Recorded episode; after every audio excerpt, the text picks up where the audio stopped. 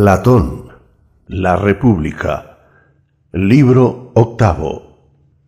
Es pues cosa convenida por nosotros, mi querido Glaucón, que en un estado bien constituido todo debe ser común, mujeres, hijos, educación, ejercicios propios de la paz y de la guerra, y que debe designarse como reyes del mismo a hombres consumados en la filosofía y en la ciencia militar.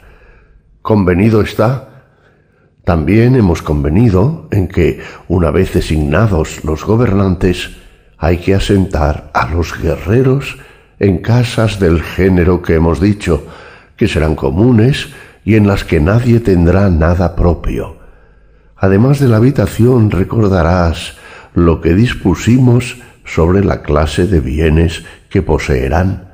Sí, recuerdo que nos pareció necesario que ninguno de ellos fuese propietario de nada, que es lo contrario de lo que sucede actualmente con los demás, y que, considerándose como atletas destinados a combatir y vigilar por el bien público, debían proveer a su seguridad y a la de sus conciudadanos y recibir de los demás, en retribución de sus servicios, lo que necesitaran cada año para su manutención.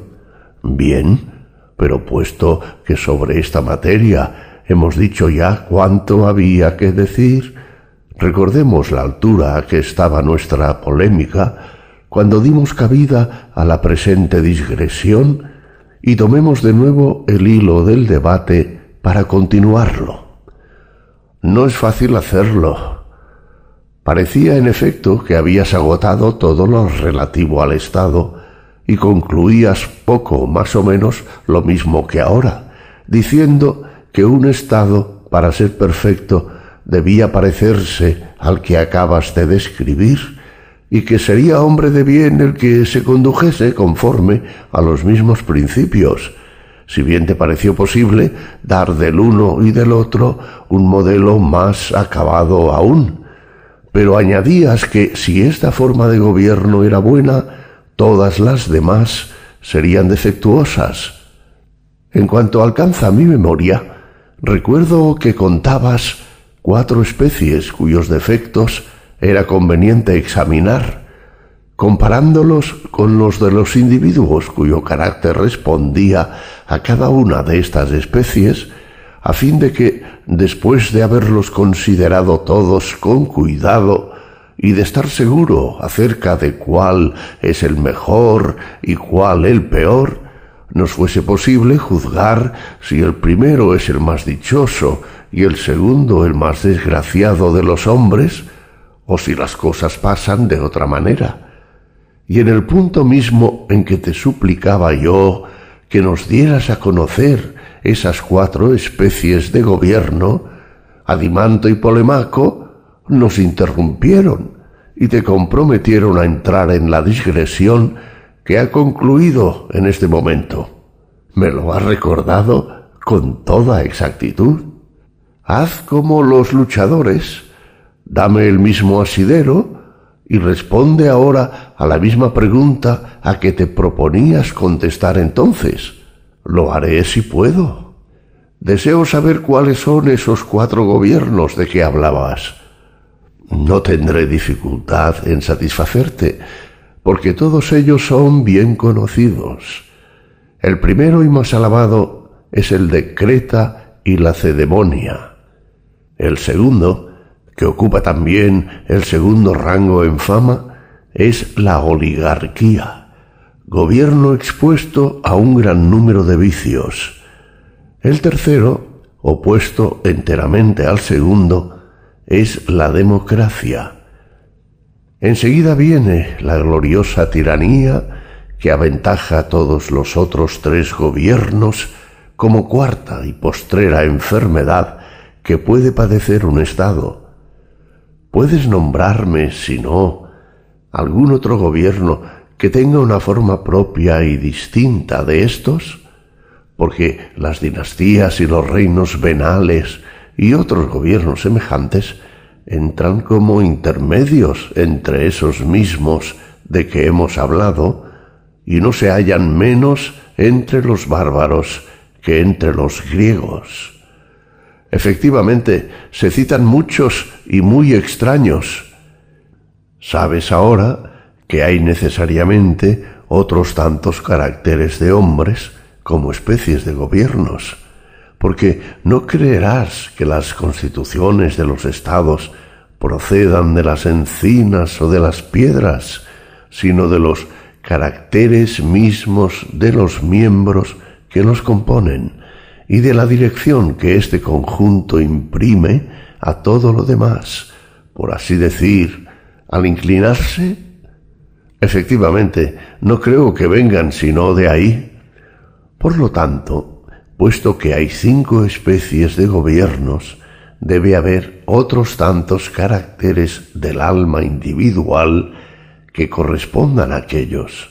Sí, como no, ya hemos tratado del carácter que corresponde a la aristocracia y hemos dicho con razón que es bueno y justo. Descrito lo tenemos. Ahora tenemos que recorrer los caracteres viciados. En primer lugar, el que ansía victorias y honores formados según el modelo del gobierno de la cedemonia. Y enseguida, los caracteres oligárquico, democrático y tiránico. Cuando hayamos reconocido cuál es el más injusto de estos caracteres, lo pondremos frente a frente del más justo y comparando la justicia pura con la injusticia, también sin mezcla, concluiremos por ver hasta qué punto la una y la otra nos hacen dichosos o desgraciados, y así deberemos acogernos a la injusticia, siguiendo el consejo de Trasímaco, o cederemos a la fuerza de las razones que nos precisan a abrazar el partido de la justicia. Es preciso hacerlo así, y así como habíamos comenzado a examinar las costumbres del Estado antes de pasar a las de los individuos, porque creímos que este método era más claro, ahora, ¿qué? ¿Será más conveniente que continuemos en la misma forma y que después de haber considerado desde luego el gobierno ambicioso, porque no sé qué otro nombre darle, como no sea quizá el de timocracia o de timarquía. Pasemos enseguida al hombre que se le parece Observaremos la misma conducta respecto a la oligarquía y al hombre oligárquico después de haber echado una mirada sobre la democracia, nos fijaremos en el hombre democrático y por último llegaremos al gobierno tiránico y examinaremos su constitución en la cual se nos presentará el alma tiránica y trataremos de pronunciar nuestro fallo con conocimiento de causa, sobre la cuestión que nos hemos propuesto resolver? Sí, así se hará con más orden este examen y este juicio.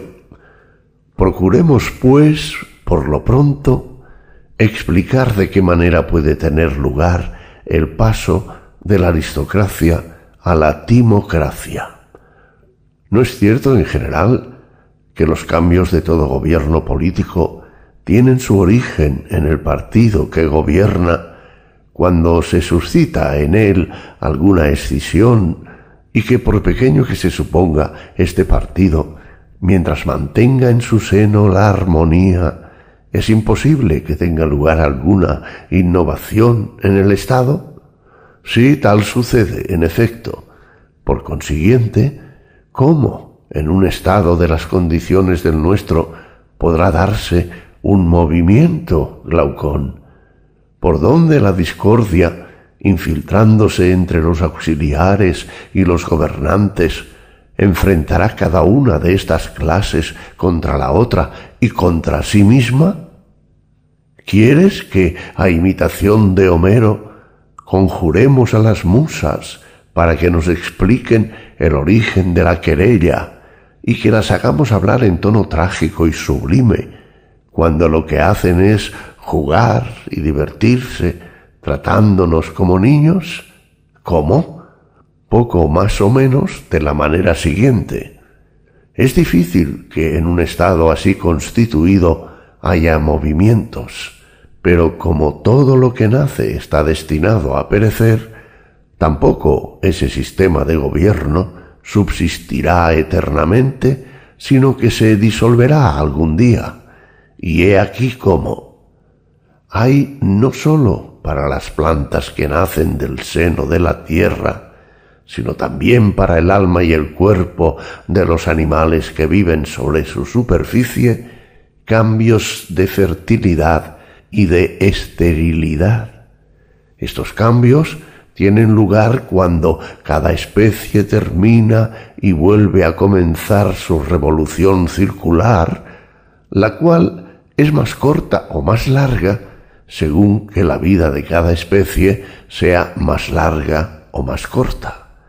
Vuestros magistrados, por hábiles que sean y por mucho que los auxilien la experiencia y el cálculo, podrán no determinar exactamente el instante favorable o contrario a la propagación de su especie. Se les escapará este instante y darán al Estado hijos en épocas desfavorables. Las generaciones divinas tienen un período que comprende un número perfecto, pero respecto a la raza humana hay otro número que es el primero en el cual se producen incrementos de potencia simple y reforzada, con tres intervalos y cuatro términos, semejantes y desemejantes, crecientes y menguantes, y que hacen aparecer todas las cosas como acordadas y racionales entre sí. La base cuatro, conjugada con el cinco y aumentada tres veces, produce dos armonías. La una uniforme, multiplicada otras tantas veces por cien. La otra equilátera en un sentido, pero oblonga en conjunto resultante de cien números de la diagonal racional de cinco disminuidos en uno, o de diagonales irracionales de cinco disminuido cada número en dos, así como cien cubos de tres. He aquí el número geométrico que de este modo domina todo él sobre los nacimientos mejores o peores. Ignorando la virtud de ese número, vuestros magistrados harán contraer en épocas indebidas matrimonios de los que nacerán bajo funestos auspicios hijos de mala índole. Sus padres escogerán, es cierto, los mejores de entre ellos para que ocupen su lugar, pero como serán indignos de sucederles en sus puestos, apenas se vean elevados, cuando ya comenzarán a despreciarnos a nosotros, las musas, no haciendo de la música el caso que debieran, y despreciando en igual forma la gimnasia, de donde resultará que la educación de vuestros jóvenes será mucho menos perfecta, y así los magistrados, que fueren escogidos de entre ellos, no tendrán el talento de discernir las razas de oro, de plata, de bronce y de hierro de que habla Hesíodo y que se encuentran entre vosotros.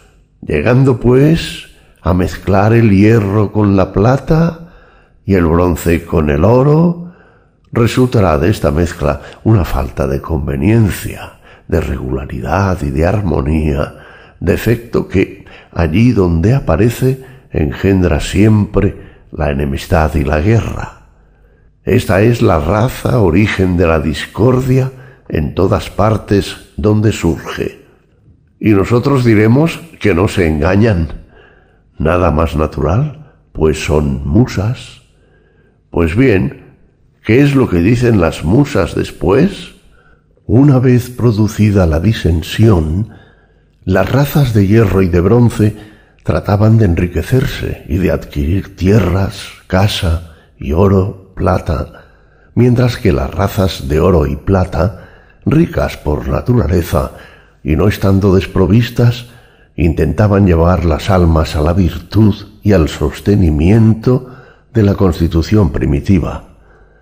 Después de muchas luchas y violencias entre unos y otros, convinieron en dividir entre sí las tierras y las casas, destinando como esclavos al cuidado de sus tierras y sus casas al resto de los ciudadanos, a quienes consideraban antes como hombres libres, como sus amigos y como proveedores de su mantenimiento, y continuando ellos mismos, haciendo la guerra y proveyendo a la común seguridad.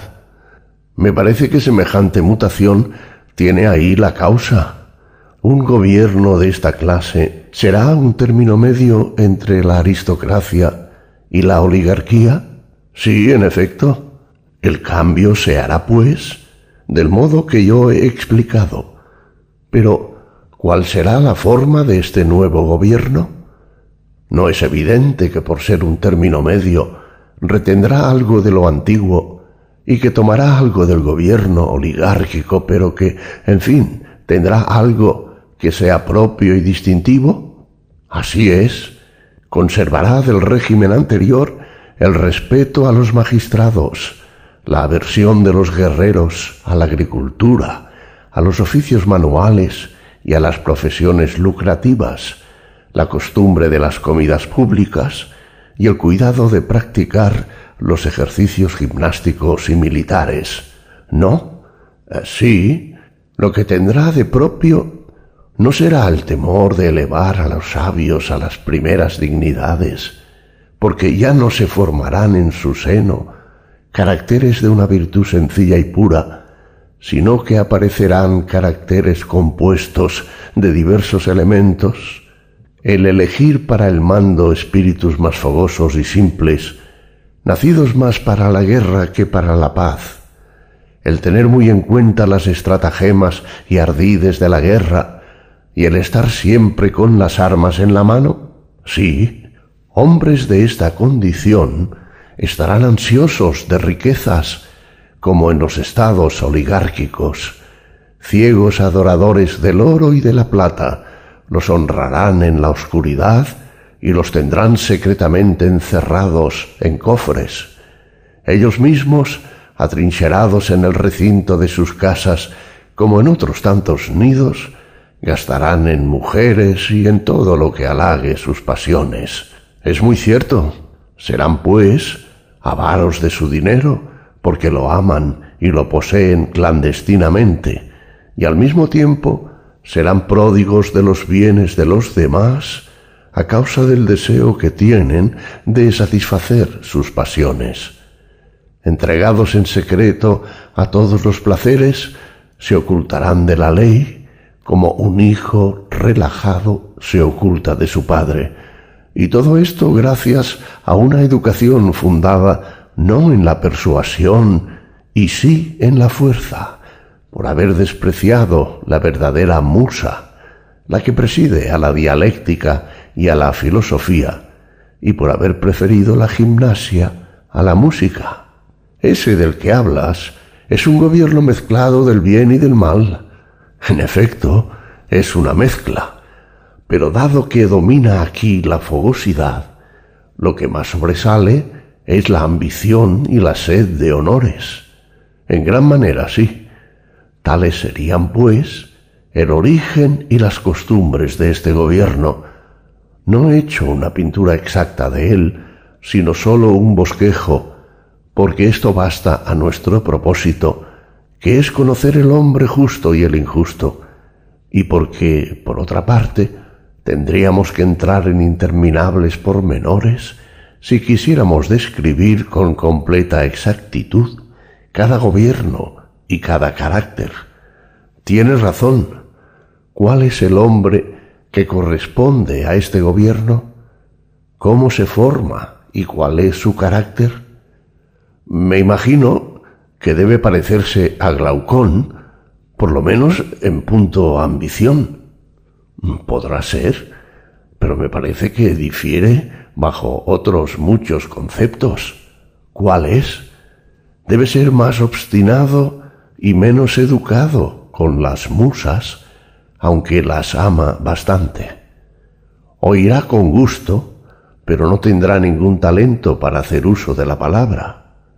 Duro con los esclavos, en vez de sentirse superior a ellos, como hacen los que han recibido buena educación, será dulce con los hombres libres y respetuoso con los gobernantes. Aspirará a los honores y dignidades no por la elocuencia ni por ningún otro medio del mismo género, sino por las virtudes guerreras, y así tendrá pasión por la caza y por los ejercicios gimnásticos. He ahí el carácter de este estado. Durante su juventud podrá muy bien despreciar las riquezas, pero su apego a ellas crecerá con la edad, porque su carácter le inclina a la avaricia y porque privada su virtud del más excelente guardián, no es pura ni desinteresada. ¿De qué guardián? La razón combinada con música, porque sólo ella puede conservar la virtud en un corazón que la posee, Adimanto. Dices bien, tal es el joven timocrático, imagen del Estado que le corresponde. Exacto. He aquí ahora de qué manera se forma. Tendrá a veces por padre un hombre de bien, ciudadano en un Estado mal gobernado, que huye de los honores, de las dignidades, de las magistraturas y de todas las molestias que los cargos llevan consigo. Y, en fin, que prefiere perder derechos a sufrir molestias. ¿Cómo se forma el carácter de este joven? En primer lugar, por los discursos de su madre, a quien oye quejarse a todas horas de que su marido no tiene cargo alguno en el Estado, que así es ella menos considerada entre las demás mujeres, que su marido no se afana por aumentar su riqueza, que no quiere pelea con nadie, ni en procesos privados ni en públicos, y que ella ve claramente que, consagrado a sí propio, tiene para ella la mayor indiferencia. Esta madre, resentida de una conducta semejante, repite sin cesar al hijo que su padre es un hombre indolente y sin carácter, y otras cien frases semejantes de las que las mujeres acostumbran a decir en tales ocasiones. Es cierto que se valen de tales lamentos, porque están en su carácter. Tampoco ignora Sadimanto que también los criados, aun pasando por ser leales con el hijo de la casa, usan en secreto el mismo lenguaje. Cuando ven, por ejemplo, que el padre no entabla reclamación para el pago de una deuda o la reparación de alguna injuria, le dicen al hijo que cuando seas mayor haga valer sus derechos y procure ser más hombre que su padre. Cuando sale de casa, oye por todas partes el mismo lenguaje, ve que son despreciados y considerados como imbéciles los que se ocupan en lo que les importa, mientras que son honrados y alabados los que se mezclan en lo que no les interesa. Este joven que escucha y ve todo esto y que oye de boca de su padre un lenguaje enteramente distinto y que observa que la conducta de éste es opuesta a la de los demás, es atraído a la vez por dos fuerzas, por su Padre, que cultiva y fortifica la parte racional de su alma, y por los demás, que inflaman su fogosidad y sus deseos. Como su natural no es malo de suyo, y si es solicitado por el mal, es sólo por los hombres malos con quien trata, adopta un término medio entre los dos partidos extremos y entrega el mando de su alma a esta parte de sí mismo en que residen la fogosidad y la ambición, que ocupa un término medio, y de esta manera se hace un hombre ambicioso y altanero. Me parece que has explicado perfectamente el origen y desarrollo de este carácter. Ya tenemos, pues, la segunda especie de hombre y de gobierno. Sí, la tenemos. Pasemos revista, como dice Esquilo, a otro hombre formado frente a otra ciudad. Y para seguir el mismo orden, comencemos por la ciudad. Sí, conforme. El gobierno que corresponde examinar ahora creo que es la oligarquía. ¿Qué clase de constitución llamas tú oligarquía? Entiendo una forma de gobierno donde el censo decide de la condición de cada ciudadano, donde los ricos, por consiguiente, ejercen el mando sin que los pobres participen de él. Ah, comprendo. No deberemos decir ante todo cómo la timarquía se convierte en oligarquía. Sí, pues no hay nadie, por poca perspicacia que tenga, que no vea cómo se verifica la transición de la una a la otra. ¿Cómo? Aquellas riquezas acumuladas en los cofres de cada particular son una causa de la ruina de aquel gobierno. Su primer efecto es arrastrar a cada ciudadano a gastar en lujo para sí y para su mujer y por consiguiente a desconocer y eludir la ley. Es natural. Enseguida, excitados los unos con el ejemplo de los demás y queriendo imitarles, en poco tiempo el contagio se hace general, según creo. En fin, se dejan dominar más y más por la pasión de amontonar riquezas, y cuanto más aumenta el crédito de éstas, tanto más disminuye el de la virtud. La riqueza y la virtud no son como dos pesos puestos en una balanza que se mueven en opuestas direcciones. en efecto, por consiguiente, la virtud y los hombres de bien son menos estimados en un Estado en la proporción en que se estiman más los ricos y las riquezas. Eso es evidente, pero se practica lo que se estima y se descuida lo que se desestima. Sí, tal sucede. Por consiguiente, los ciudadanos, de ambiciosos y amigos de honores que eran, concluyen por hacerse codiciosos y avaros. Reservan todos sus elogios y toda su admiración para los ricos. Los empleos son para ellos solos y basta ser pobre para verse despreciado. Entonces se fijan por una ley las condiciones necesarias para participar del poder oligárquico y estas condiciones se resumen en la cuota de la renta la cuota que se requiere es más o menos grande según que el principio oligárquico esté más o menos en vigor y está prohibido aspirar a los cargos públicos a todos aquellos cuya renta no asciende a la tasa señalada. Y hacen que pase esta ley valiéndose de la fuerza y de las armas. O bien se acepta por temor de que ellos cometan alguna violencia, ¿No pasan así las cosas? Así es ciertamente. He aquí, pues, cómo se establece por lo general esta. Sí, pero ¿cuáles son sus costumbres y cuáles los vicios que nosotros le echamos en cara? El primero es el principio mismo de este estado. Escucha lo que voy a decir. Si en la elección de un piloto se atendiese únicamente al censo, y se excluyese del gobierno del timón al pobre, a pesar de su inexperiencia, las naves llevarían muy mala navegación.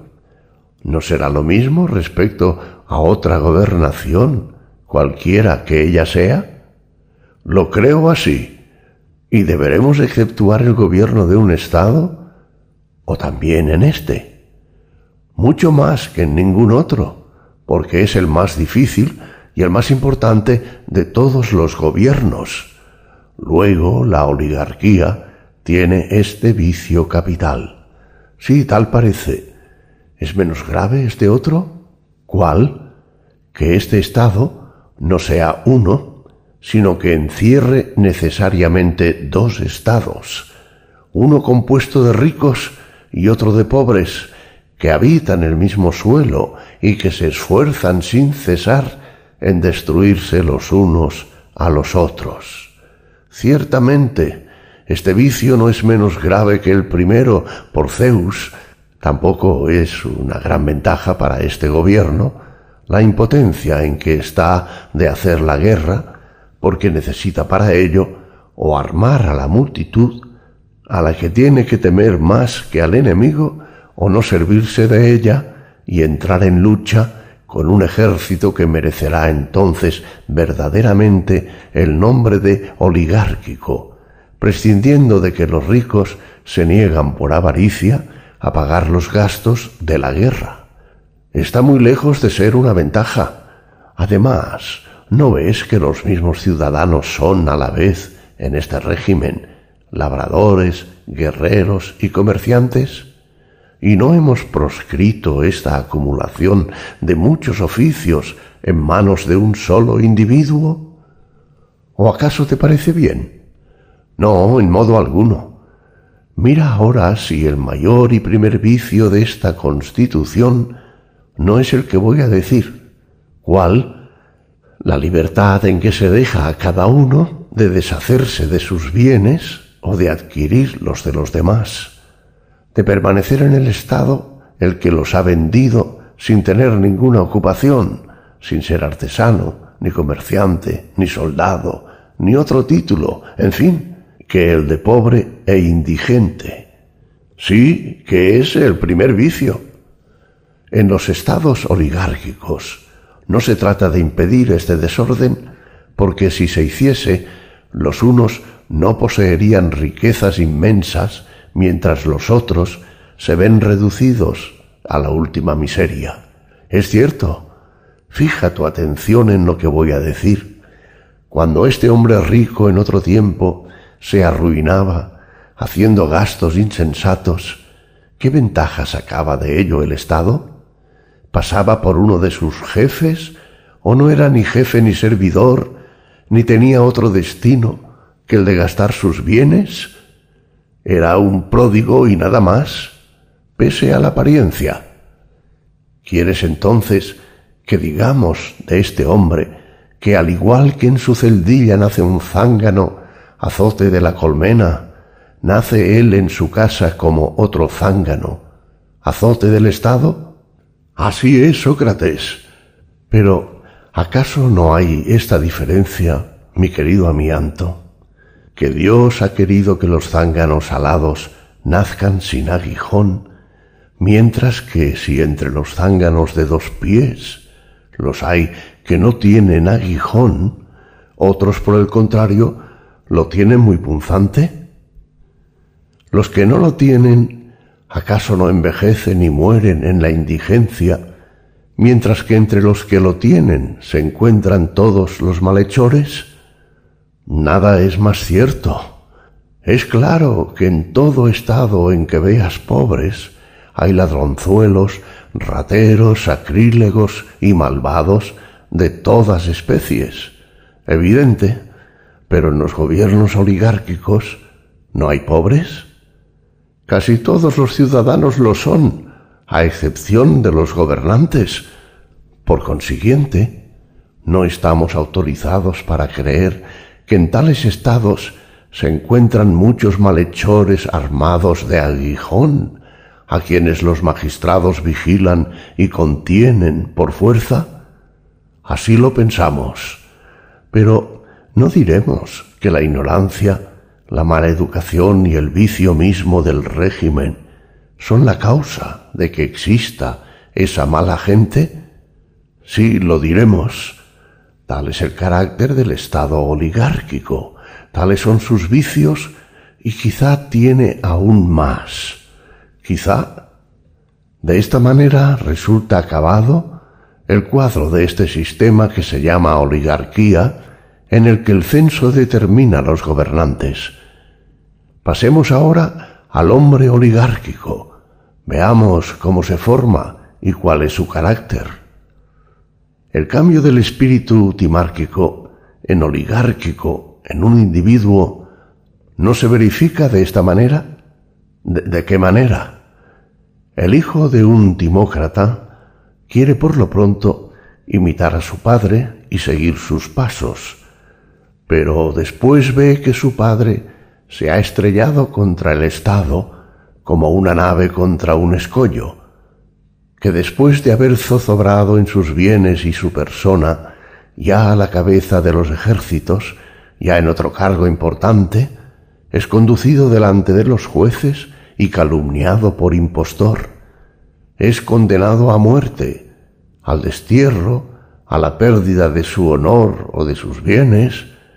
Eso suele suceder Viendo, digo, caer sobre su padre tantas desgracias que también llegan a él, despojado de su patrimonio y atemorizado, arroja de cabeza aquella ambición y aquella fogosidad del trono que les había levantado en su alma, y humillado por el estado de indigencia en que se encuentra, ya no piensa sino en amontonar bienes de fortuna y por medio de un trabajo asiduo y de mezquinos chorros consigue al cabo enriquecerse, ¿no crees que entonces hará subir a aquel mismo trono el espíritu de codicia y de avaricia, convirtiéndole en su gran rey y ciñéndole la tiara, el collar y la cimitarra? Ciertamente, poniendo enseguida a los pies de este nuevo señor de una parte la razón, de otra el valor, y encadenados ambos como viles esclavos, obliga a la una a no reflexionar, a no pensar sino en los medios de acumular nuevos tesoros, y obliga al otro a no admirar ni honrar más que las riquezas y a los ricos, a poner toda su gloria en la posesión de una gran fortuna y en el arte de acumularla. En un joven no hay cosa más rápida y violenta que el paso de la ambición a la avaricia. ¿No es este el carácter oligárquico? Por lo menos la metamorfosis parte de un hombre semejante a la constitución que, según hemos visto, concluye en oligarquía. Veamos si es igual a ella. Por lo tanto, no tiene como primer rasgo de semejanza el colocar las riquezas por encima de todo? ¿Y cómo no? Además, se le parece por el espíritu de ahorro y por la industria. No concede a la naturaleza más que la satisfacción de los deseos necesarios. Se priva de todo otro gasto y domina todos los demás deseos, considerándolos como insensatos. Sí, exactamente. Es sórdido en todo busca ganancia, no piensa más que en atesorar. En fin, es de aquellos a quienes el vulgo admira. ¿No es este un retrato fiel del carácter análogo a aquel sistema? Así lo creo, porque ni para aquel Estado ni para aquel hombre hay nada que deba ser preferido a las riquezas. Sin duda que este hombre apenas si ha pensado en instruirse. No hay trazas de ello, porque en tal caso no se dejaría conducir por un guía ciego ni lo tendría en tal estima. Bien, atiende a lo que voy a decir. No podremos afirmar que la falta de educación ha hecho nacer en él deseos que corresponden a la naturaleza de los zánganos, unos siempre indigentes, otros inclinados siempre a obrar mal, deseos que contiene con gran violencia por tener otros intereses. Sí, desde luego. ¿Sabes dónde has de mirar para ver sus deseos maléficos? ¿Dónde? ¿A las tutorías de huérfanos o a cualquier otra comisión en que tenga libertad de obrar mal? Tienes razón. No es claro que si en otros negocios goza de buena reputación por parecer un hombre justo, es porque contiene sus malos deseos con una especie de prudente violencia, no por virtud ni por exigencia de la razón, sino por necesidad o por temor de perder sus otros bienes? Es cierto, pero cuando se trata de gastar bienes ajenos, entonces es, por Zeus, mi querido amigo, cuando descubrirás en los hombres de esta condición deseos propios de la naturaleza de los zánganos. Estoy convencido de ello. Un hombre de tal carácter experimentará necesariamente rebeliones dentro de sí mismo. Habrá en él dos hombres diferentes cuyos deseos combatirán entre sí y de ordinario los mejores podrán más que los peores. Así es, por esta razón, creo yo, en el exterior aparecerá más moderado y más dueño de sí mismo que muchos otros. Pero la verdadera virtud, la que produce la armonía y la unidad, está muy distante de encontrarse en su alma. Pienso como tú, si se suscita alguna cuestión de honor entre particulares o una lucha entre conciudadanos, este hombre, por tacañería, no será un rival de cuidado. No gusta de gastar su dinero por cosas de honor ni por esta clase de combates, porque teme despertar en su alma deseos pródigos y llamarlos en su auxilio. Se presenta, pues, en la lid a la manera oligárquica, es decir, con una pequeña parte de sus fuerzas. Queda casi siempre derrotado, pero sigue rico. A buen seguro. Dudaremos aún de la perfecta semejanza que hay entre el hombre avaro y negociante y el gobierno oligárquico. No, en modo alguno.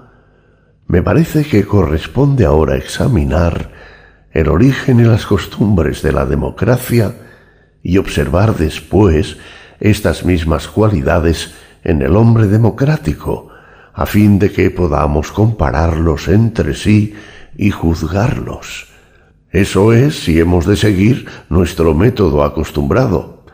Pues bien, no se pasa de la oligarquía a la democracia a causa del deseo insaciable de estas mismas riquezas que se miran como el primero de todos los bienes en el gobierno oligárquico? ¿Cómo? Los gobernantes, que deben los cargos que ocupan, creo yo, a las inmensas riquezas que poseen, se guardan bien de reprimir mediante la severidad de las leyes el libertinaje de los jóvenes corrompidos, ni de impedir que se arruinen con sus despilfarros porque su plan es comprarles los bienes, hacerles préstamos con crecidos intereses y aumentar por este medio sus riquezas y su crédito, sin duda. Pero ¿no es evidente que en todo estado, cualquiera que él sea, es imposible que los ciudadanos estimen las riquezas y practiquen al mismo tiempo la templanza sino que es una necesidad que sacrifiquen una de estas dos cosas a la otra? Eso es completamente evidente. Así es que en las oligarquías los magistrados, por su tolerancia con el libertinaje, han reducido muchas veces a la indigencia a hombres bien nacidos.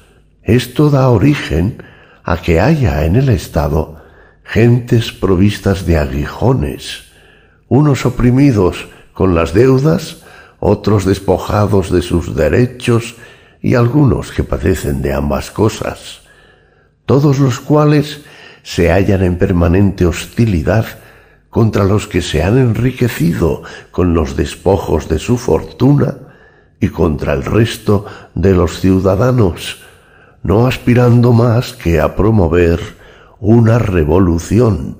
Así es. Sin embargo, los negociantes van con la cabeza gacha, preocupados con su negocio y sin reparar en los que han arruinado, hieren hincándoles el aguijón de su dinero a los que se ponen a su alcance y recogen los multiplicados intereses que engendra su capital, multiplicando por este medio en el Estado la raza de los zánganos y de los pobres. ¿Cómo no ha de multiplicarse? No quieren, a pesar de eso, contener esta plaga creciente, ya impidiendo a los particulares disponer de sus bienes a su capricho, o ya mediante una ley que impida igualmente el progreso del mal. ¿Y cuál es esa ley? Una que es natural emplear a falta del primer remedio y que obligaría a los ciudadanos a preocuparse de su virtud. Porque si los contratos voluntarios se celebrasen a cuenta y riesgo del prestamista, la usura se ejercería con menos descaro y en el Estado no abundarían tanto los males de que he hablado. Es muy cierto.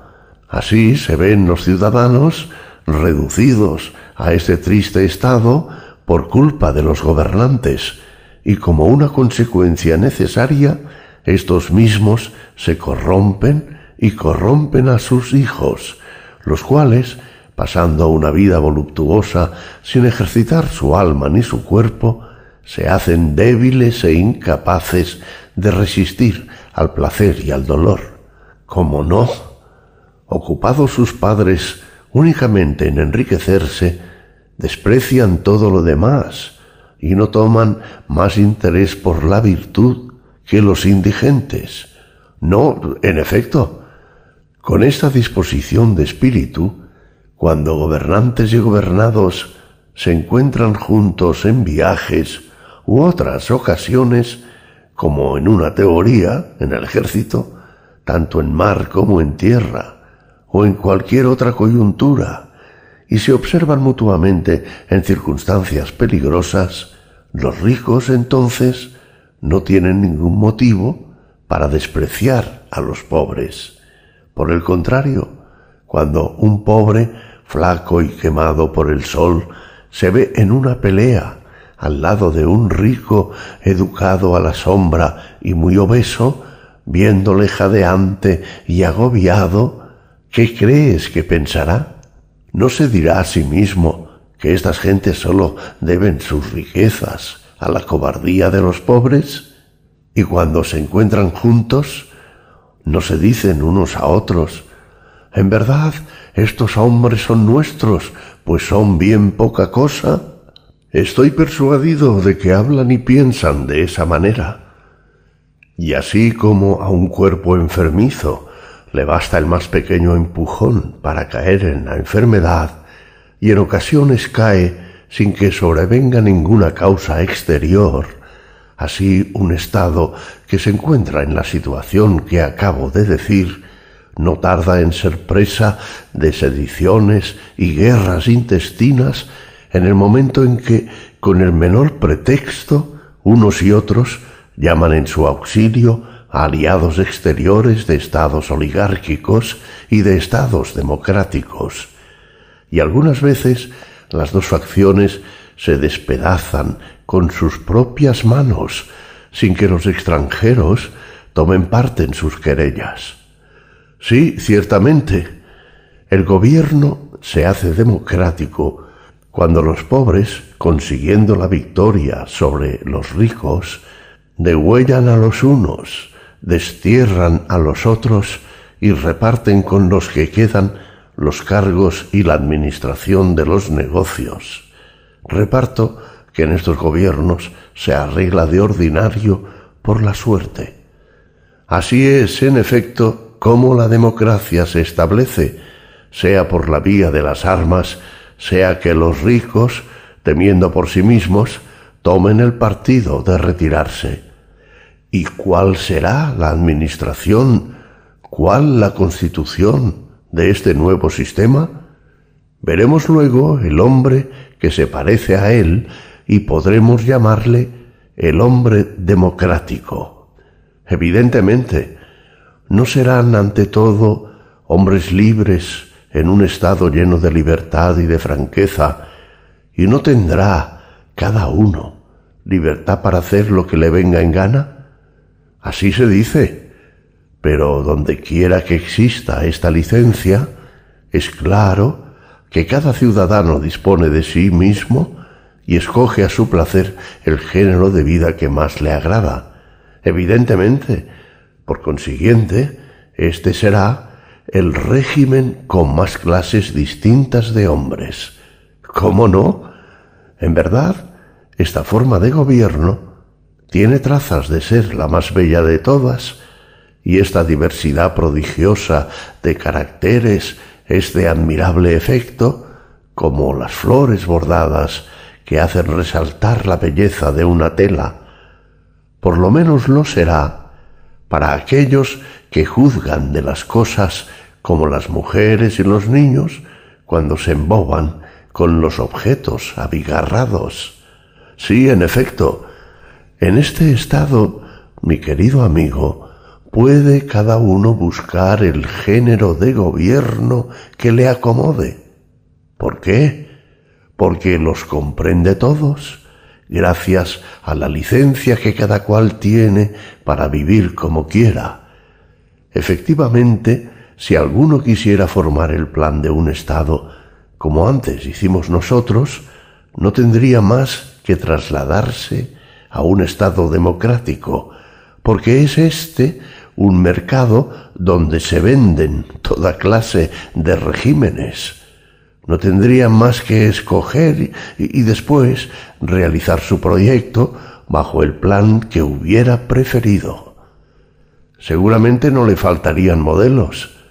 Si hemos de juzgar a primer golpe de vista, no es una condición agradable y cómoda en semejante gobierno el no poder ser uno obligado a desempeñar un cargo público, aunque tenga méritos para ello en no estar sometido a ninguna autoridad si no se quiere, en no ir a la guerra cuando los otros van, en no estar en paz si hay gusto en ello mientras los demás viven en paz, y el ser juez y magistrado si se le pone a uno en la cabeza, por más que la ley prohíba el ejercicio de tales funciones? A primera vista, sin duda, así parece, ¿No tiene también algo de admirable la tranquilidad con que se toman algunos su condena? ¿No has visto hombres condenados a muerte o, al destierro permanecer y pasearse en público con una desenvoltura y un continente de héroes sin que nadie preste atención ni haga caso de ellos?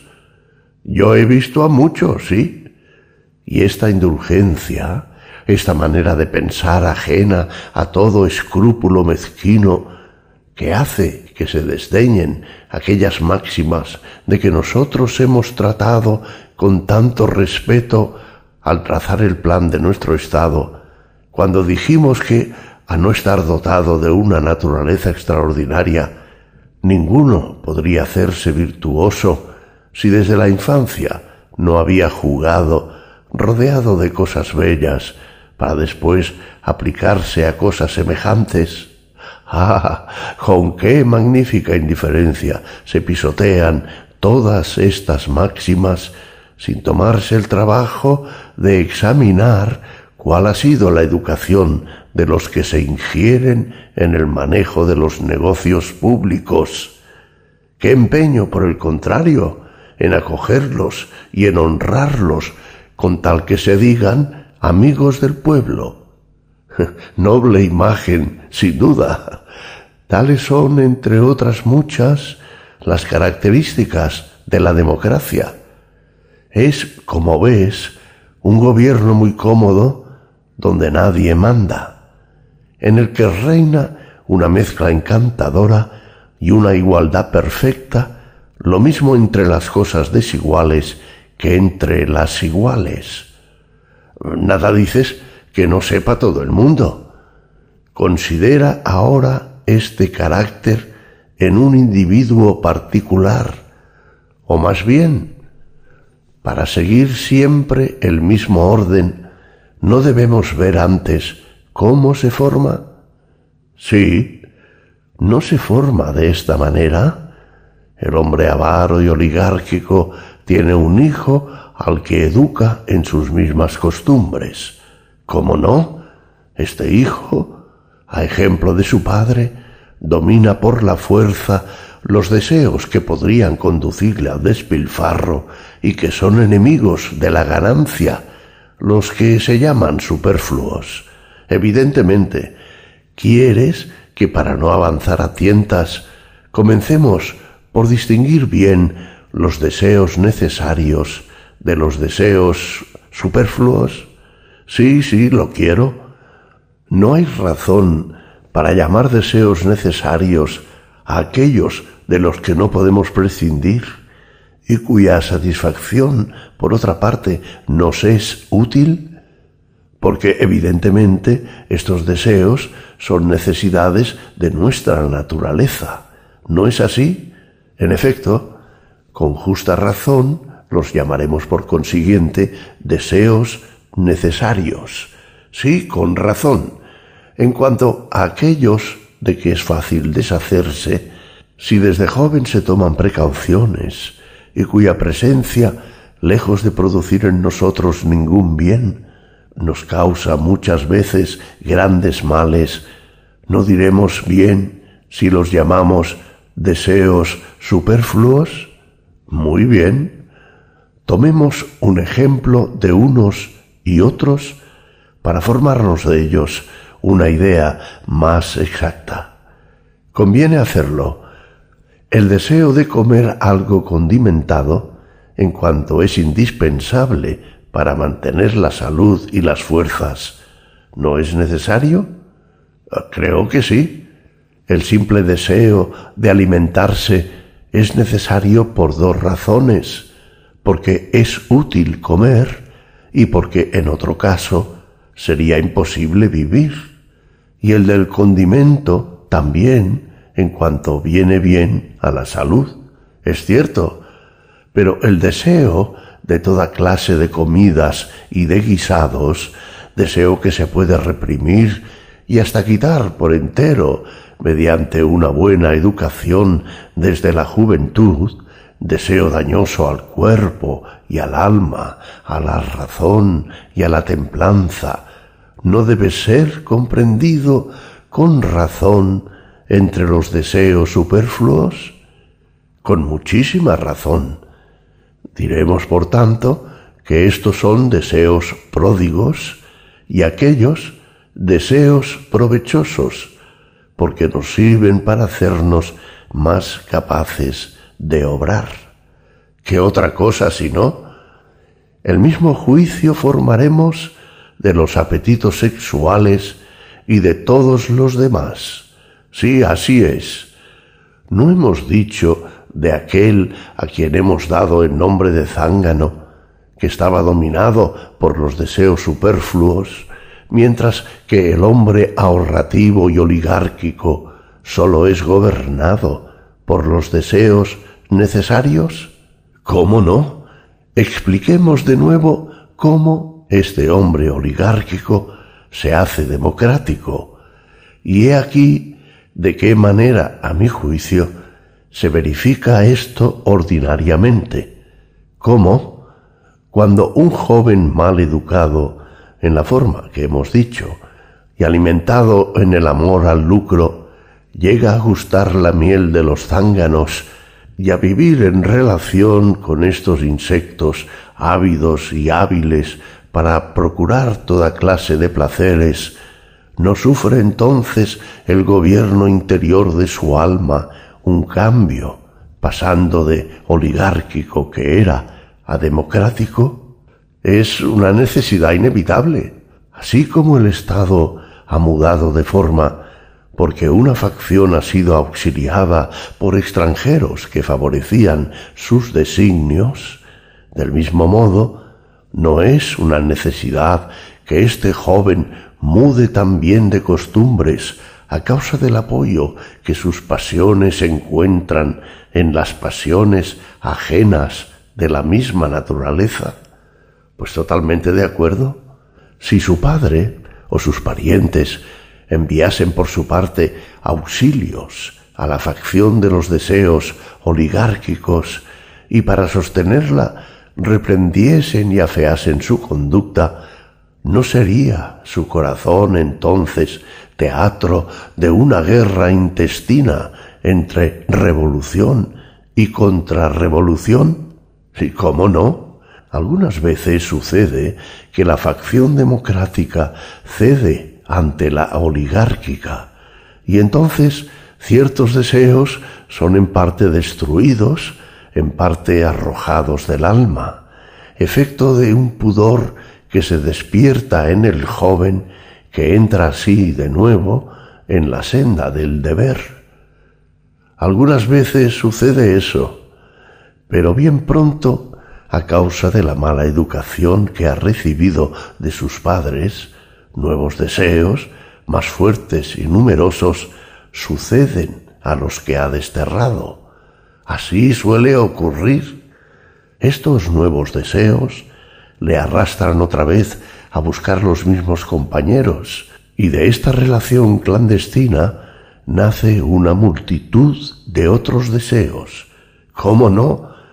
Por último, se apoderan de la ciudadela del alma de este joven después de haber visto que estaba vacía de ciencia, de nobles costumbres, de máximas verdaderas, que son la salvaguardia más segura y más fiel de la razón de los mortales amados por los dioses.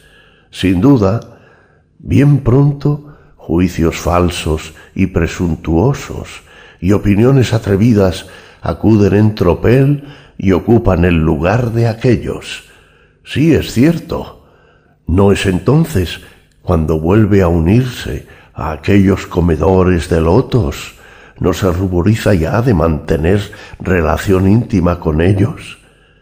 Si de parte de sus amigos o de sus parientes llega algún refuerzo al elemento parco de su alma, las máximas presuntuosas, cerrando prontamente las puertas del castillo real, niegan la entrada a este socorro, ni siquiera escuchan los consejos que a manera de embajada envían ancianos llenos de buen sentido y de experiencia. Secundadas estas máximas presuntuosas por una multitud de perniciosos deseos, consigue la victoria y calificando el pudor de imbecilidad, lo rechazan ignominiosamente destierran la templanza después de haberla ultrajado, dándole el nombre de cobardía, y proscriben la moderación y la frugalidad, a las que califican de rusticidad y bajeza. Sí, verdaderamente, después de haber creado este vacío en el alma del desgraciado joven y de haberlo purgado, como a quien se inicia en los más grandes misterios, introducen en su alma, con numeroso acompañamiento, ricamente adornadas y con coronas sobre la cabeza, la insolencia, la anarquía, el desenfreno y la desvergüenza de los que hacen mil elogios encubriendo su fealdad con los nombres más preciosos, la insolencia con el de buena educación, la anarquía con el de libertad, el desenfreno con el de magnificencia, la desvergüenza con el de valor. No es de esta manera como un joven acostumbrado desde la infancia a no satisfacer otros deseos que los necesarios, pasa al estado de libertad en el que se deja dominar por una infinidad de placeres superfluos y perniciosos, esto es patente. Después de todo esto, vive, creo yo, sin distinguir los placeres superfluos de los placeres necesarios. Se entrega a los unos y a los otros y no ahorra para satisfacerlos bienes, cuidados ni tiempo.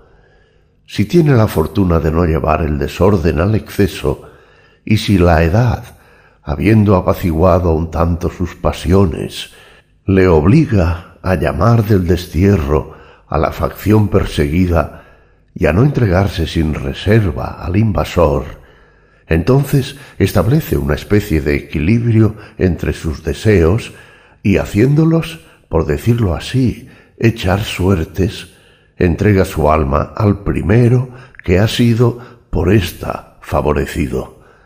Satisfecho este deseo, se somete al imperio de otro, y así sucesivamente, y sin fijarse en ninguno, atiende a todos por igual. Sin duda, si alguno llega a decirle que hay placeres de dos clases, unos que son resultado de deseos justos y legítimos y otros que son fruto de deseos perversos y que es preciso estimar y buscar los primeros, reprimir y domar los segundos, vuelve la cabeza a todo esto y sólo responde a ello por signos desdeñosos y sostiene que todos los placeres son de la misma naturaleza y merecen ser satisfechos. Tal debe ser en efecto su conducta, dada la disposición de espíritu en que se encuentra. Vive al día. El primer deseo que se presenta es el primero que satisface. Hoy tiene deseo de embriagarse entre canciones báquicas y mañana ayunará y no beberá más que agua. Tan pronto se ejercita en la gimnasia como está ocioso y sin cuidarse de nada. Algunas veces es filósofo, las más es hombre de Estado. Sube a la tribuna, habla y obra sin saber lo que dice ni lo que hace. Un día envidia la condición de los guerreros y él aquí convertido en guerrero. Otro día se convierte en negociante por envidia de los negociantes. En una palabra, en su conducta no hay nada fijo, nada de arreglado y llama a la vida que pasa vida libre y agradable, vida dichosa. Nos has pintado al natural la vida de un amigo de la igualdad. Este hombre, que reúne en sí toda clase de costumbres y de caracteres, tiene toda la gracia y la variedad del estado popular. Y no es extraño que tantas personas de uno y otro sexo encuentren tan encantador un género de vida en el que aparecen unidas casi todas las clases de gobiernos y caracteres. Así es, pondremos pues frente a frente de la democracia a este hombre que se puede con razón llamar democrático? Pongámoslo. Ahora nos queda por examinar la forma más bella de gobierno y el carácter más acabado quiero decir, la tiranía y el tirano. De acuerdo por completo.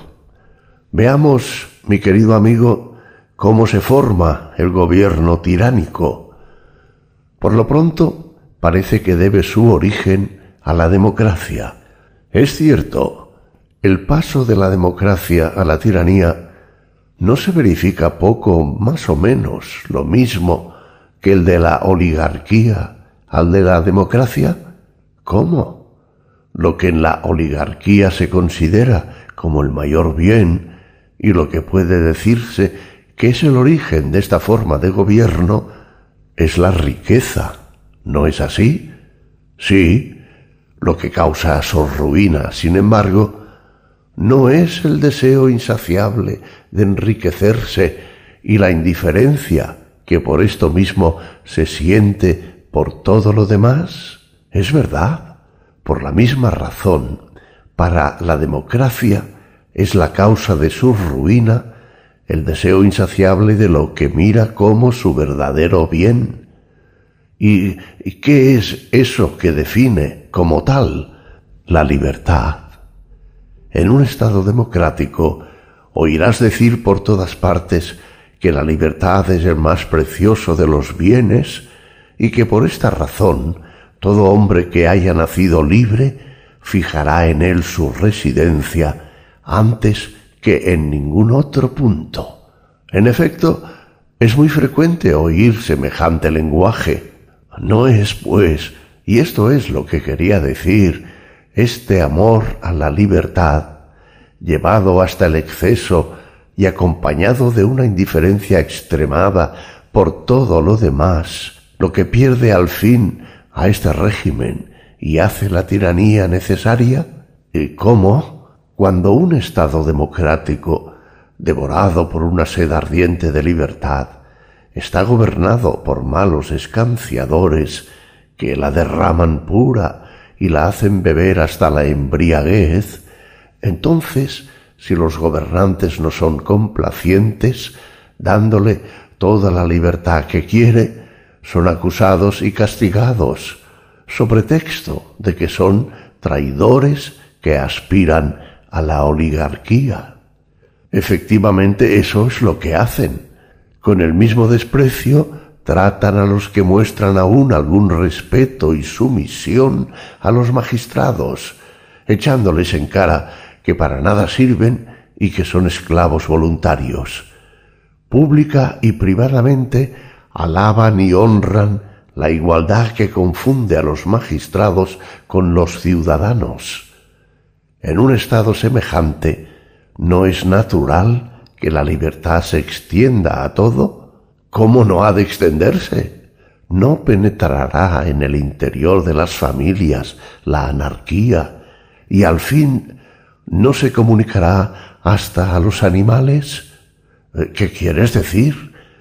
Que los padres se acostumbran a tratar a sus hijos como a sus iguales y, si cabe, a temerles.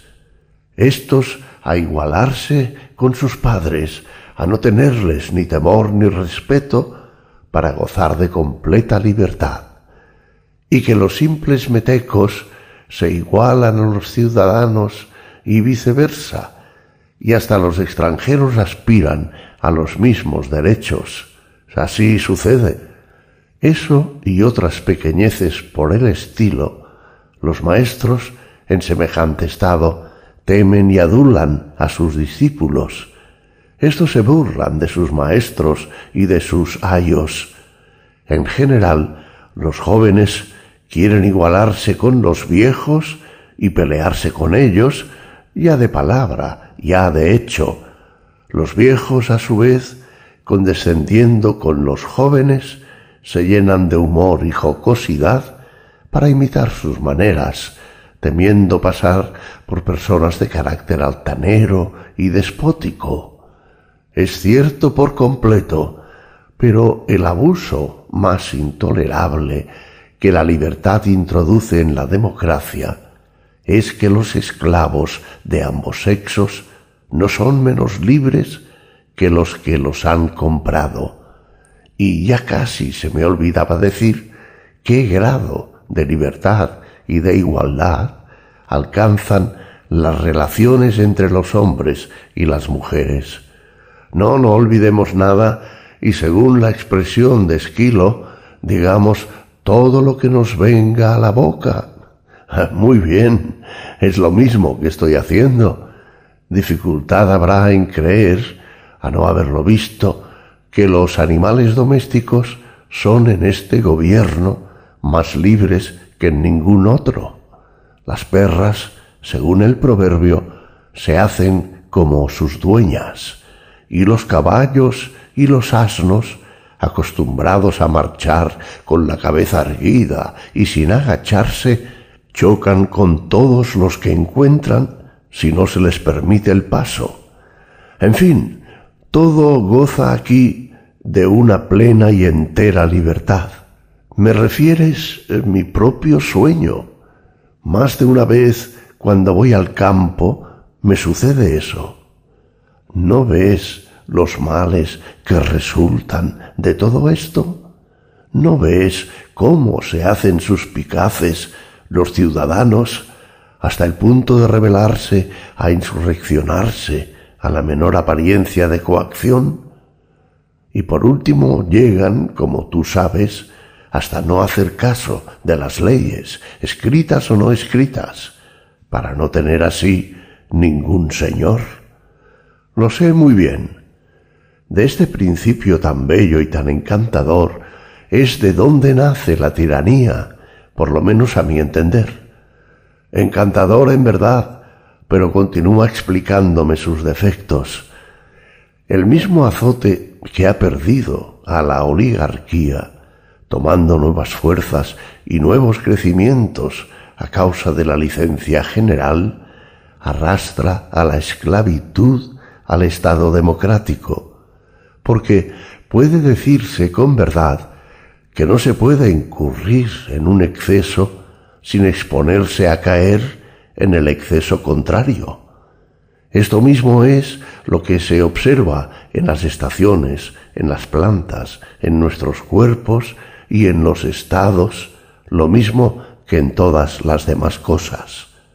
Es natural, por consiguiente, lo mismo con relación a un estado que con relación a un simple particular. La libertad excesiva debe producir, tarde o temprano, una extrema servidumbre. Eso parece, sin duda. Por lo tanto, es natural que la tiranía tenga su origen en el gobierno popular. Es decir, que a la libertad más completa y más limitada suceda el despotismo más absoluto y más intolerable.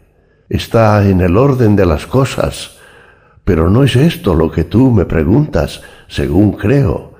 Quieres saber cuál es ese azote que, formado en la oligarquía y aumentado después en la democracia, acaba esclavizando a ésta Tienes razón.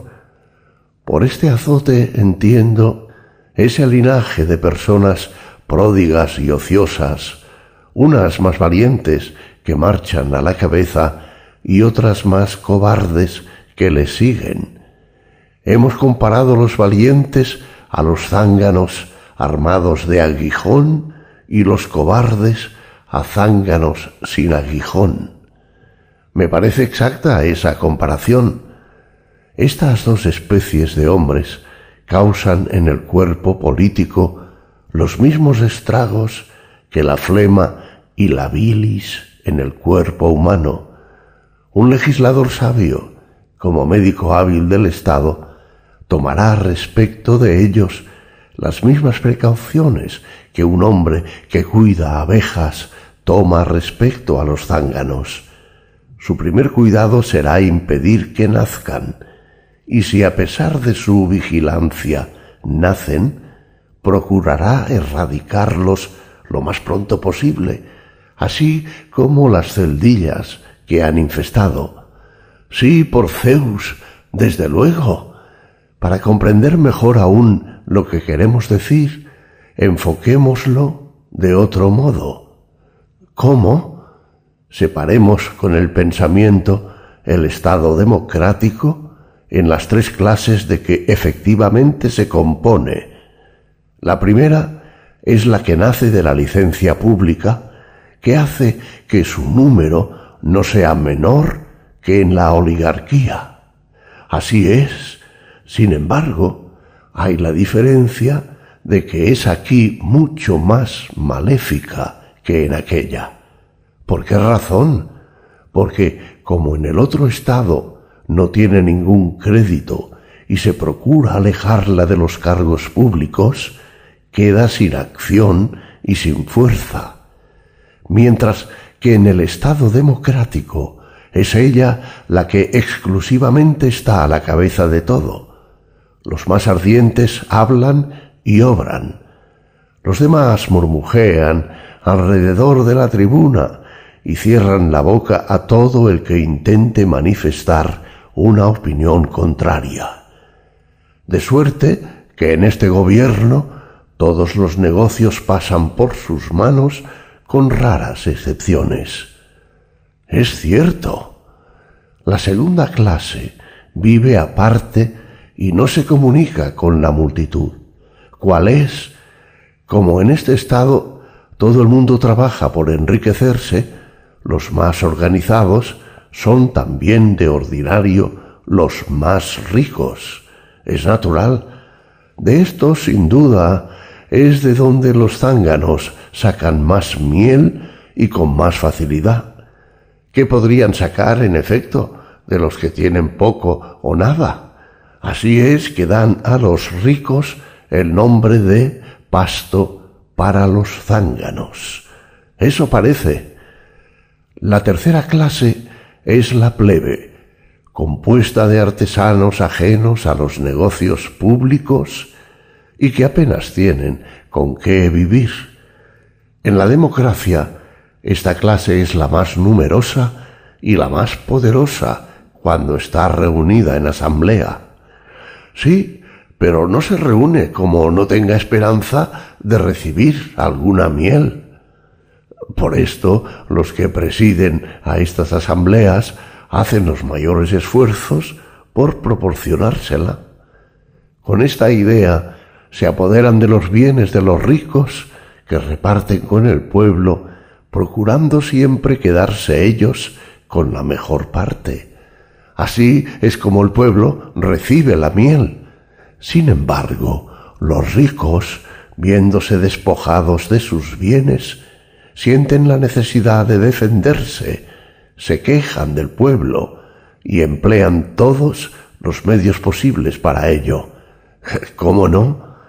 Los otros, a su vez, los acusan inocentes y todo como son, de querer introducir la turbación en el Estado, de conspirar contra el pueblo y de formar una facción oligárquica. ¿Qué otra cosa cabe?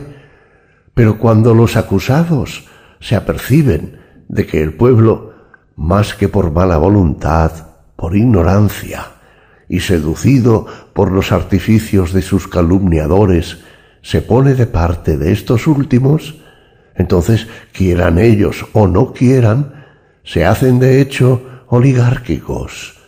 No es a ellos a quienes hay que culpar por esto, sino a los zánganos que los pican con sus aguijones. Totalmente de acuerdo. Enseguida vienen las denuncias, los procesos y las luchas entre los partidos. Sí, en efecto, ¿No es natural que el pueblo tenga entonces alguno a quien confíe especialmente sus intereses y a veces procure engrandecer y hacer poderoso? Eso suele hacer, sí, en efecto. Es evidente, pues, que de esta estirpe de protectores del pueblo es de la que nace el tirano, y no de ninguna otra. La cosa es clara. Pero el protector del pueblo, ¿por qué principio hacerse tirano? No será evidentemente cuando comienza a hacer una cosa parecida a lo que se dice que pasaba en Arcadia, en el templo de Zeus Liceo.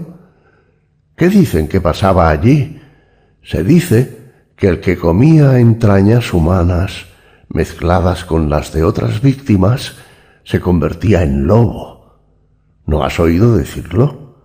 Así, en la misma forma, cuando el protector del pueblo, encontrando a éste completamente sumiso a su voluntad, empapa sus manos en la sangre de sus conciudadanos, cuando en virtud de acusaciones calumniosas que son demasiado frecuentes, arrastra a sus adversarios ante los tribunales y hace que expiren en los suplicios, bañando su lengua y su boca impía en la sangre de sus hermanos, valiéndose del destierro y de las cadenas, y propone la abolición de las deudas y una nueva división de tierras, no es para él una necesidad el perecer a manos de sus enemigos o hacerse tirano del Estado y convertirse en lobo, forzosamente. Ya le tienes aquí en guerra abierta con los que poseen grandes bienes. Es cierto, y si se consiguiese expulsarlo y volviese a pesar de sus enemigos, ¿no vendría hecho un tirano completo?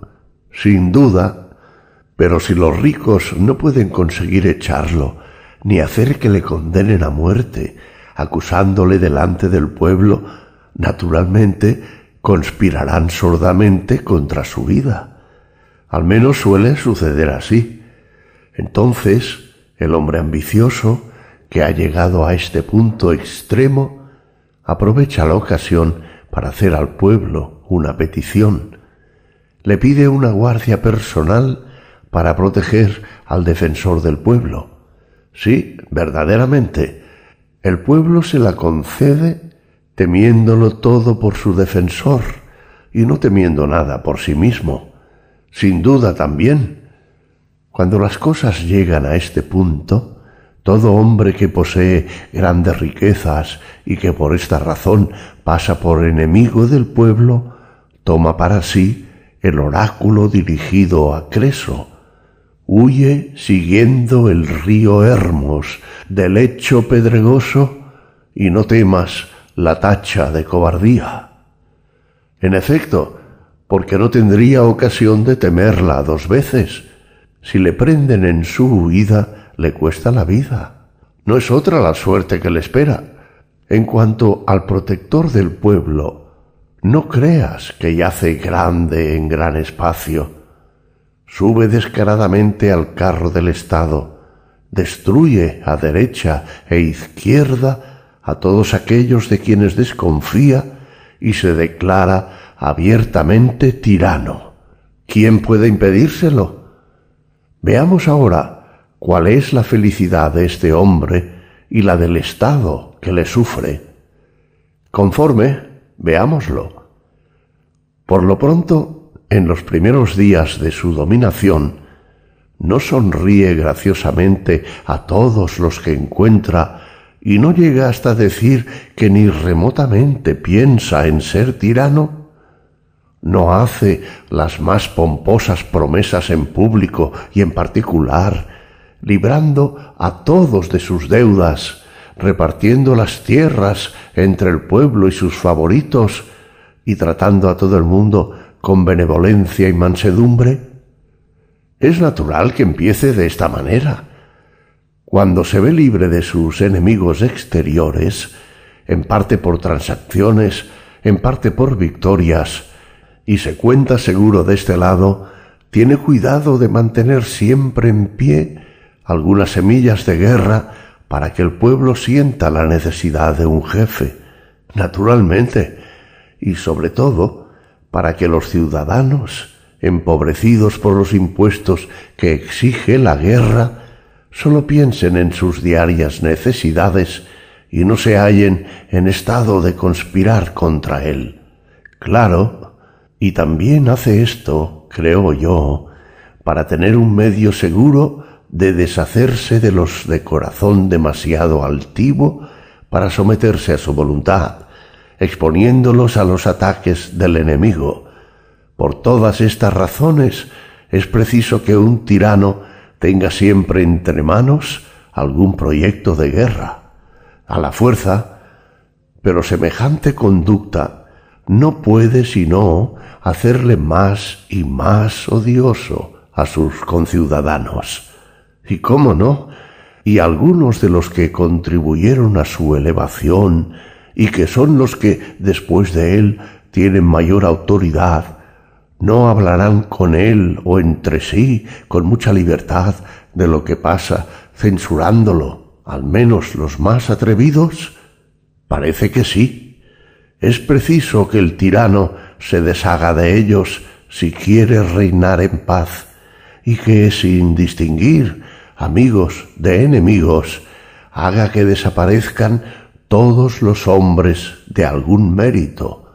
Es evidente debe ser muy perspicaz para distinguir los que tienen valor, grandeza de alma, inteligencia y riqueza, y su felicidad estriba, quiera o no quiera, en hacer a todos la guerra y tenderles lazos sin tregua hasta que haya purgado de ellos al Estado.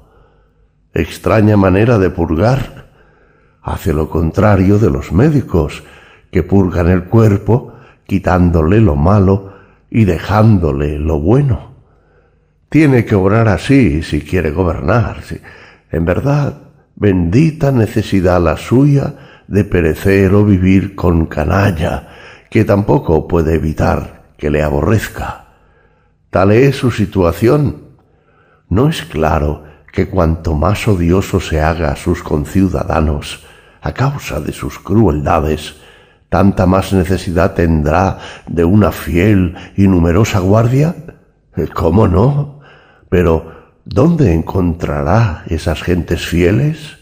¿De dónde las hará venir? Si paga bien, acudirán en gran número de todas partes. Me parece que ya te entiendo. Por el can acudirán enjambres de zánganos de todos los países. Es verdad lo que te parece, pero ¿por qué no a gente de su país? ¿Cómo?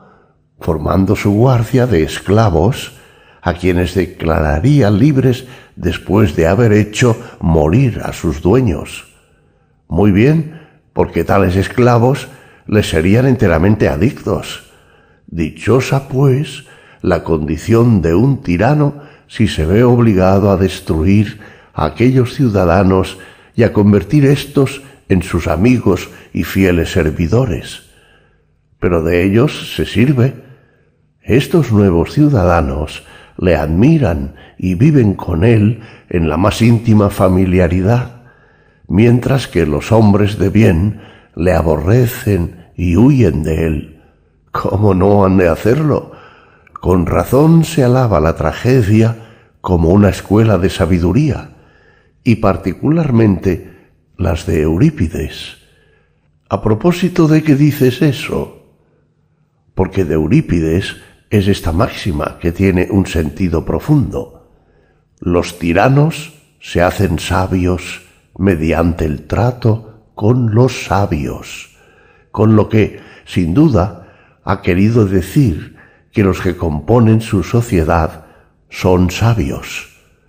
Es cierto que él y los demás poetas califican la tiranía de divina en muchos pasajes de sus obras, pero como los poetas trágicos son también sabios, nos perdonarán que en nuestro Estado y en todos aquellos que están gobernados según principios análogos, se rehúse admitirlos a causa de sus elogios a la tiranía. En cuanto yo alcanzo, creo que los más razonables de ellos nos lo perdonarán, pero nadie les quita de recorrer como quieran los demás estados, allí reuniendo al pueblo y pagando las voces más elocuentes, más enérgicas y más insinuantes, inspiran a la multitud al gusto de la tiranía y de la democracia. Sin duda, con esto conseguirán dinero y honores en primer lugar de parte de los tiranos, como es natural que suceda, y en segundo lugar de parte de las democracias, pero a medida que remonten su vuelo hacia gobiernos más perfectos, su nombradía se debilitará y no podrá seguirles. Tienes razón, pero dejemos esta digresión, volvamos al tirano y veamos cómo podrá proveer el sostenimiento de su preciosa, numerosa y multicolor guardia renovada a cada momento. Es evidente que comenzará por saldar los tesoros de los templos, si los hay, y mientras dure la venta de las cosas sagradas y le produzca lo suficiente, no impondrá al pueblo grandes contribuciones. Muy bien, pero cuando le falte este recurso, ¿qué hará? Entonces vivirán con los bienes de su padre, él, los suyos, sus convidados, sus favoritos y sus queridas. Entiendo. Es decir, que el pueblo que ha engendrado al tirano le alimentará a él y a los suyos. Así tendrá que suceder. Pero, ¿qué dices si el pueblo se cansase al fin y le dijese que no es justo que un hijo ya grande y fuerte sea una carga para su padre, que por el contrario, a él le toca procurar el mantenimiento a su padre, que al formarle y educarle no ha sido su ánimo que se convirtiera en dueño cuando fuera mayor, ni ser él el padre esclavo de sus esclavos, ni alimentarle a él y a esa muchedumbre de extranjeros que le rodean, que lo que se propuso fue solamente libertarse por su medio del yugo de los ricos y de los que se llaman en la sociedad hombres de bien. No deberá en este concepto mandarle que se retire con sus amigos con la misma autoridad que un padre arroja de casa a su hijo con sus compañeros de libertinaje, entonces, por Zeus, el pueblo verá qué hijo ha engendrado, acariciado y encumbrado, y que los que intentan arrojar son más fuertes que él. Pero, ¿qué dices? ¿Se atrevería el tirano a emplear la violencia con su padre y hasta maltratarle si no cedía? Sí, si antes lo ha desarmado. Llamas al tirano por consiguiente parricida y perverso sustentador de la vejez. Y he aquí que hemos llegado a lo que todo el mundo llama tiranía. El pueblo, queriendo evitar, como suele decirse, el humo de la esclavitud de los hombres libres, cae en el fuego del despotismo de los esclavos y ve que la servidumbre más dura y más amarga sucede a una libertad excesiva y desordenada. La esclavitud bajo esclavos. Castigo casi siempre irremediable. Y bien, podremos lisonjearnos de haber explicado de una manera satisfactoria la transición de la democracia a la tiranía y a las costumbres de este gobierno? La explicación es completa.